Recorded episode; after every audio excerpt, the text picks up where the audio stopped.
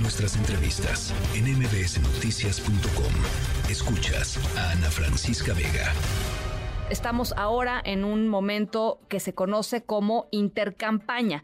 Eh, es un tiempo en el que el INE eh, le da a los partidos políticos para que terminen, digamos, de resolver posibles diferencias sobre las elecciones internas de los candidatos, al menos eso es lo que, pues, en, papel eh, esto significa, y a partir de em, el 29 de febrero eh, terminará, digamos, el periodo de intercampaña y arrancará ya formalmente la campaña eh, rumbo a las elecciones del 2 de junio de este 2024. En la línea telefónica, Arturo Espinosa, consultor electoral y director del think tank Laboratorio Electoral. Gracias por conversar con nosotros, Arturo. ¿Cómo estás, Ana Francisca? Muy buenas tardes, me da mucho gusto saludarte. Igualmente. Oye, primero, nada más, eh, para, pues para rematar el tema de la credencial para votar, hay gente que dice, eh, caray, ¿por qué el INE no amplía los plazos? Eh, deberían, de, deberían de hacerlo, dado los miles de personas que están hoy formadas en los módulos y que han estado formadas en los módulos los últimos días. hay una razón de ser de esto, ¿no? Claro, a ver, eh, en realidad son plazos legales que ya, ya están así definidos. El, eh, el, INE lo que tiene es que ir cerrando el listado nominal, de, el, padrón y el listado nominal de electores y porque a partir de eso funcionan muchas cosas, ¿no? Se mandan a imprimir boletas electorales, este y, y se definen varias cosas de la elección, el número de casillas, los funcionarios, digamos, eh, eh, hay que acordarnos que el proceso electoral son una serie de pasos que van concatenados, es decir, uno tras otro, y que pues todo está hecho contra reloj para poder estar el día de la elección eh, votando más de 90 millones de personas, tener esa posibilidad. Entonces, sí se requiere muy estrictamente cumplir con estos tiempos, no podría haber retrasos porque si no, pues digamos, a lo mejor no alcanzamos a estar en los tiempos que marca la ley y, sería una tragedia no tener todo listo para para el 2 de junio, ¿no? Bueno, pues creo que era importante aclararlo y que la gente que está inconforme al respecto, pues entienda que hay una razón de fondo y que, perdón que lo diga así, pero pues la próxima vez habrá que hacerlo con más tiempo, ¿no? O sea, ni modo. La verdad es que eso, eso es importante. O sea, creo que la moraleja es nosotros tenemos que tener nuestra credencial de elector actualizada independientemente de que haya elecciones o no haya elecciones. Eso es algo fundamental. Y hoy en la mañana, justo hoy en las entrevistas que se hacen aquí, están ahí formados, a una señora que lo dijo muy ciertamente, como buenos mexicanos siempre dejamos todo hasta el final y creo que eso no es lo correcto. Bueno, pues ahí está. Eh, pasando a otros temas, el periodo de intercampañas, Arturo, ¿de qué se trata? A ver, la, las intercampañas es, es este tiempo en el cual hay un es el tiempo en el que entre que acaban las precampañas e inician las campañas, por ejemplo en el caso federal es el tiempo entre el jueves pasado, el 18 y el primero de marzo, que sirven específicamente, es como un tiempo de ajuste para las autoridades electorales. ¿Y por qué digo que es un tiempo de ajuste para las autoridades electorales? Porque pasan tres cosas fundamentales. Primero, quien esté inconforme o esté en desacuerdo con los procesos que llevaron a cabo los partidos para definir sus candidaturas, los pueden impugnar. Y la idea es que estas impugnaciones estén resueltos antes de que inicien las campañas para que ya inicien con los candidatos o candidatas que tienen que ser. Segundo, es el tiempo en el que la autoridad electoral lleva a cabo la fiscalización, revisa que todos los precandidatos y precandidatas hayan cumplido con sus obligaciones de fiscalización y lo hayan hecho correctamente.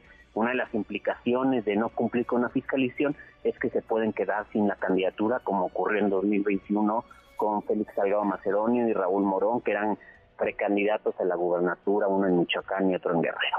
Y tercero es el plazo en el que se registran formalmente las candidaturas ante la autoridad electoral los partidos tienen que armar los expedientes de cada precandidato y precandidata y presentarlo ante la autoridad quien va a revisar que cumplan con todos los requisitos. ¿Qué requisitos? Estos requisitos de elegibilidad, Ana Francisca, que están establecidos en la ley, eh, los temas de 3 de 3 contra la violencia y bueno, y que puedan cumplir con lo que se necesita para ser candidatos o candidatas. Ahora, em, dime una cosa, eh, eh, ¿por qué le prohíben, digamos, a, las personas que ya están definidas como precandidatas eh, hablar sobre o sea, sobre, el, sobre, sobre el tema? O sea, ¿hay más restricciones en el intercampaña que en las precampañas? Claro, porque justo no es ni un tiempo de precampañas ni es un tiempo de campañas. Es un tiempo en el que no se pueden promover eh, y, y, no pueden hacer proselitismo, no pueden llamar al voto. Nuestra legislación, a partir de 2007, con esa reforma electoral, lo que estableció fue tiempos definidos, momentos para cada etapa. Hay un momento de campaña, de salir y buscar el voto a, la ciudadanía, de presentarse como la mejor opción. Hay un momento de precampaña para convencer al interior de los partidos políticos quién sería la mejor opción para ser el candidato o la candidata. Y hay este momento en el que no es ni uno ni es otro, que es más bien un momento, digamos, de trámites administrativos, por llamarlo así entonces, pues no te puedes promover, no, no, no, no puedes hablarle a la ciudadanía, no puedes llamar el voto, no puedes hacer actos proselitistas.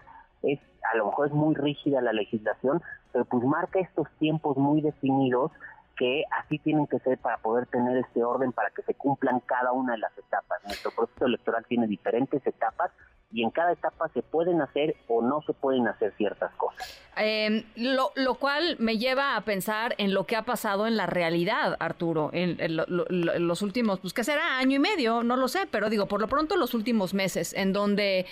Eh, partidos políticos y em, en este caso precandidatas, eh, pues la verdad es que hicieron exactamente lo que se les ocurrió hacer y lo que quisieron hacer cuando lo quisieron hacer. La verdad es que eh, es, eso, esto que dices es, es una de las incongruencias de nuestra legislación, honestamente, porque por más de que tenemos una legislación sumamente rígida, sumamente este, específica en los tiempos y en lo que se puede y no se puede hacer, por el otro lado, lo cierto es que también se presta mucha simulación.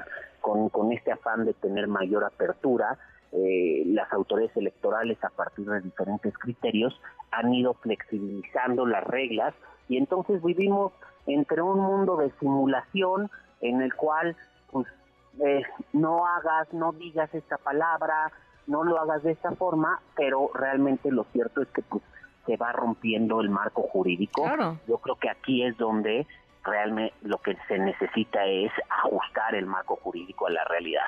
Creo que en su momento se establecieron se establecieron estas reglas para para poder garantizar piso parejo para todos. Cuando había otra realidad en nuestro país, veníamos de la elección de 2006 en donde este, digamos se requería especificar los tiempos para que nadie empezara de manera anticipada o abusara de los cargos que tenía para promoverse Creo que hoy en día ya estamos en otro momento, en otra etapa de nuestra democracia y ahora necesitamos actualizar las reglas para que sea un sistema electoral, una elección mucho más abierta en el que se privilegie el debate, en el que se, busque que haya competencia, que haya contraste, que haya otro tipo de condiciones. Oye, eh, eh, por último, eh, Arturo, pues tú siendo pues uno de los expertos en este tema del país, pues más reconocidos, ¿Cómo ves eh, el, digamos, faltan algunos días para el tema de, del arranque de las, de las campañas, pero ya están, digamos, las tres opciones más grandes, digamos, la presidencia y la república. Eh, yo, te quería preguntar cómo estás viendo a, los órganos electorales en su composición y en su capacidad de, eh, pues, hacer valer la ley, Arturo.